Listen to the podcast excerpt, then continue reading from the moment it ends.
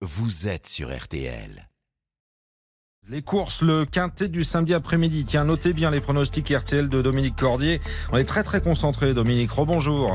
Bonjour Stéphane, bonjour à tous. Je sais Stéphane que vous aimez le rock'n'roll. C'est justement lui, outsider de RTL. Il porte le numéro 14, s'appelle rock'n'roll et vient de se classer sur l'hipporome de Compiègne, quatrième d'un quintet. C'est une très belle chance, il est bien placé au poids, il adore Auteuil, il y a déjà brillé à deux reprises. Il faut donc le retenir dans ses jeux.